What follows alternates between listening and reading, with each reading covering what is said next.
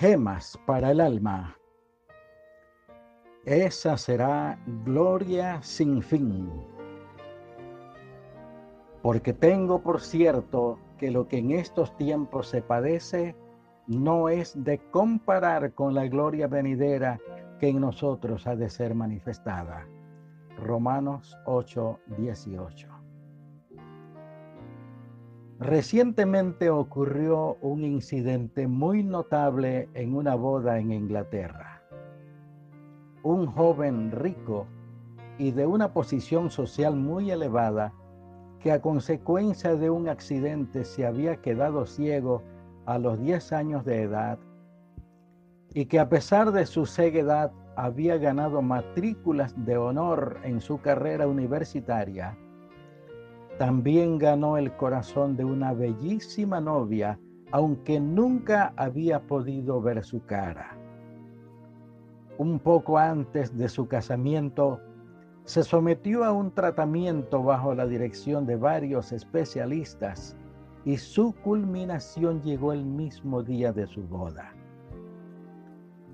Por fin llegó el día tan deseado y los regalos y convidados.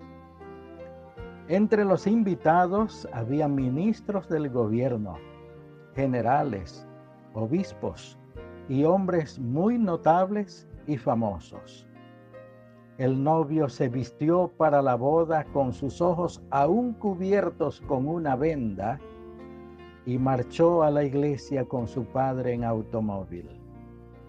El famoso oculista que lo había estado curando los encontró en la sacristía. La novia entró a la iglesia del brazo con su padre.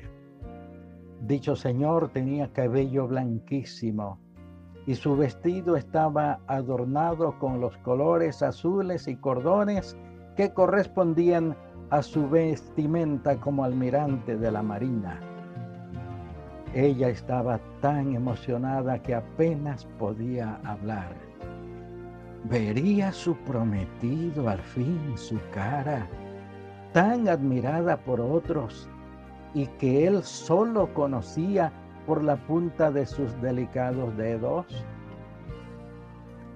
Cuando ella se acercaba al altar, mientras el gentío que había en la iglesia se movía de una parte para otra, sus ojos se fijaron en un grupo algo extraño. El padre estaba allí con su hijo.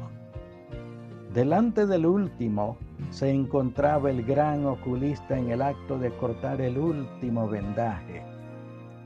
Él dio un paso hacia adelante con la incertidumbre espasmódica de una persona que no puede creer que esté despierta.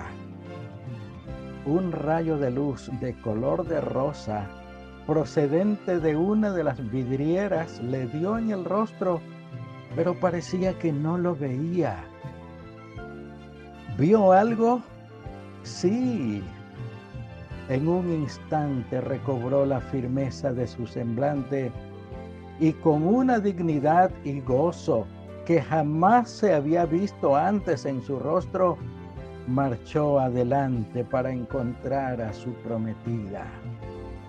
Se miraron a los ojos el uno al otro y uno podía llegar a pensar que sus ojos jamás iban a apartarse del rostro de su prometida.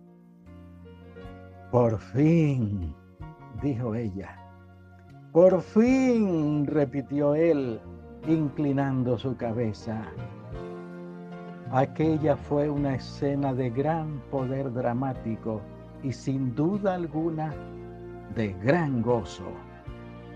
Pero es pequeñísima comparada con lo que sucederá en el cielo cuando el cristiano que ha estado caminando por este mundo de pruebas y aflicciones, verá, podrá ver cara a cara a su Señor y Salvador, al Padre eterno, a las huestes angelicales, a la Jerusalén celestial y a sus seres queridos que lidiaron legítimamente.